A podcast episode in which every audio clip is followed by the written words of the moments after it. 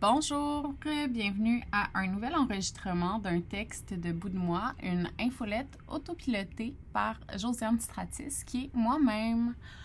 Aujourd'hui, je vous lis le texte qui se nomme Radical, qui est publié le, le 19 août, pardon, un petit break. Euh, fait que le 19 août. Donc, euh, on commence. Radical j'ai de la misère à mettre des mots sur ce que j'ai vécu dans ma vie d'avant, premièrement parce que out of sight, out of mind. J'ai dû me refaire un Facebook et perdre ainsi mes archives pour pas tomber face à face avec des menaces de mort laissées comme trace de l'été 2020.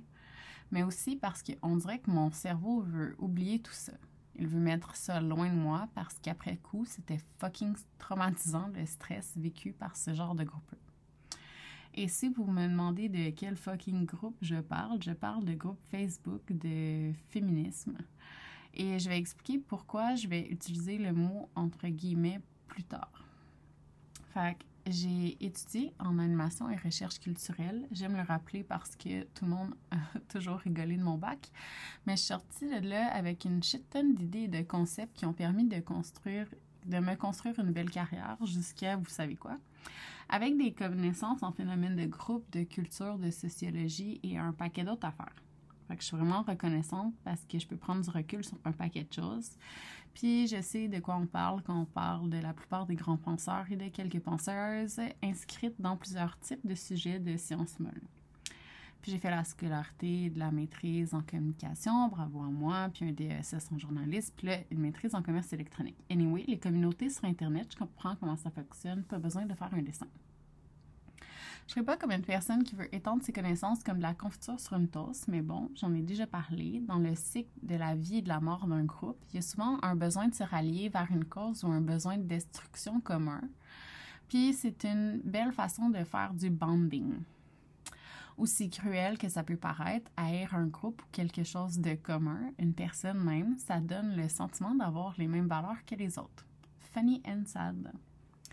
Quand j'ai commencé à, penser à la notion de radicalisme, je me suis demandé si j'étais radicale avant, si j'étais plus radicale maintenant, que je fais pas partie de mouvement, sauf peut-être celui contre la cancel culture. Puis je me suis rendu compte que de demander à tout le monde de pas de penser de la même façon. C'était vraiment cultish et surtout euh, totalement stupide pour le dire dans des mots gentils. Féministeradical.qc.ca J'ai pas beaucoup parlé de féministe comme tel depuis que j'ai lancé mon infolette parce que malheureusement, slash heureusement, c'est plus vraiment une étiquette à laquelle je m'identifie. On dirait que mon cancel m'a ouvert les yeux sur beaucoup d'abus et je le rappelle pour toutes les autres pour toutes les personnes de mauvaise foi qui me lisent, auxquelles j'ai aussi pris part. Et je l'ai dit, c'est pas pour me dédouaner une minute, mais venant d'une famille avec de la violence physique, sexuelle et psychologique, même c'est un buffet, il y a certains comportements abusifs auxquels je me suis comme habituée. La surveillance en étant un pas pire et le stress de commettre une erreur ayant comme conséquence quelque chose de disproportionné en étant une autre. Ça m'a donné des drôles de kinks, mais bon, ça m'a aussi mis dans une situation parfaite pour que je sois abus blind. J'en ai déjà aussi parlé, mais j'ai un style d'attachement qui est désorganisé, ce qui fait que je peux ressentir de l'amour pour une personne qui me fait peur. En fait, ça, c'était plus, plus jeune. Et que bien des signaux dans ma tête sont mélangés. J'ai peur qu'on me laisse, mais en même temps, j'évite de me commettre trop dans des relations. Puis, sérieusement, le cancer n'a pas du tout aidé mon attachement. C'est tough pour de vrai. Il y a un livre sur les styles d'attachement et les chances d'être pogné dans une secte que j'ai lu, puis il est basé sur une étude par une psychologue de groupe, donc c'est legit, là. Euh, puis le style désorganisé, c'est comme la meilleure recette pour être pogné dans un culte parce que les dynamiques et manques de l'enfant sont remplis par une personne ou une cause qui donne un purpose. Fait que j'ai l'impression que j'ai vécu plus quelque chose de cultish weird, donc avec les groupes féministes, puis que j'ai plus envie d'être associée à ça. Mettons qu'on trouve trois mots pour décrire ma personnalité, euh, je le mettrai pas dedans. Je vais faire un gros statement, mais je pense pas que les personnes qui se pensent féministes radicales le sont vraiment. Désolé la gang, vous vous êtes trompé de mots, hihihi, puis là, ça mélange tout le monde. Puis il faut remettre les pendules à l'heure. La violence, c'est pas radical, la surveillance non plus. La demande d'être parfaite aussi, c'est focal radical. que je sors d'une semaine d'insomnie aussi, fait que j'ai réécouté plein de choses. Cool story, bro. Mais dans le podcast La méthode, dont j'ai déjà aussi parlé, il y a un épisode sur le radicalisme dans une perspective féministe. À ma première écoute, je voulais tellement qu'on dénonce les dépassements dans les milieux féministes. Euh, puis il y avait tellement de gens présents dans le podcast avec des positions franchement opposées à ça que j'espérais, puis que j'ai été un peu déçue. J'avais l'impression que c'était sur le bout des lèvres puis qu'on passait à côté à chaque fois. Le point qui est mentionné, c'est que de demander une pensée qui est homogène, c'est absolument pas de la pensée radicale. C'est d'ailleurs le point de Nathalie Wynne, à qui on doit le magnifique épisode d'une heure et demie sur la cancel culture circa avant que ça déboule intense au Québec, et Sarah Schulman, qui est une de mes essayistes encore vivantes préférées, à qui on doit le fameux Conflict is not abuse, qui est comme ma genre de Bible. Euh, puis qui existe en version française de France, fait que ça doit se trouver sur Internet en version numérique si vous n'êtes pas à l'aise de lire en anglais. Si on peut définir un concept par tout ce qu'un concept n'est pas, je pense qu'aller à la source, c'est vraiment mieux. Fait définir la radicalité. En gros, radicalité, c'est plutôt la racine profonde. C'est son origine latine, qu'un mouvement perméable aux idées des autres, qui serait, lui, plus conservateur, en fait, si on utilise de mon langage. C'est le fondement de quelque chose. Si on prend le féminisme, le vrai fondement, c'est l'égalité des genres. Point. Idéalement, maintenant que le mouvement est beaucoup plus riche en perspectives, ça devrait être l'égalité, peu importe l'expression de genre, l'orientation sexuelle, puis tout le kit. Je sais pas si c'est mon cerveau stratégique ou le fait que c'est crissement un non-sens d'exclure du monde selon l'expression de leur genre parce que ils sont cette expression-là de genre, mais dans un mouvement d'égalité, exclure des gens, ça me fait capoter. Mais je vais aller encore plus loin. Mettons que tu veux plus de pouvoir dans la vie, avoir des alliés qui sont au pouvoir et qui peuvent t'en donner plus, c'est déjà mieux que de brailler en bas de la pyramide que c'est pas juste. mettons que dans les anciens groupes où j'étais, on m'aurait dit que c'est parce que j'ai le privilège de ma couleur de peau, de ma beauté, de mon statut économique que je pense ça, mais fuck off avoir la base, ça devrait jamais être vu comme quelque chose de privilégié. Donc, à moins d'avoir du vrai pouvoir, on n'a rien comme privilège vraiment. Je reste un petit cul blanc, mais un petit cul blanc monoparental avec des dettes parce qu'on a ruiné ma vie publiquement pour une joke de lunch et qu'on a dit que j'étais une alliée autodéclarée, encore par des blanches. Fait que, please, baby, please.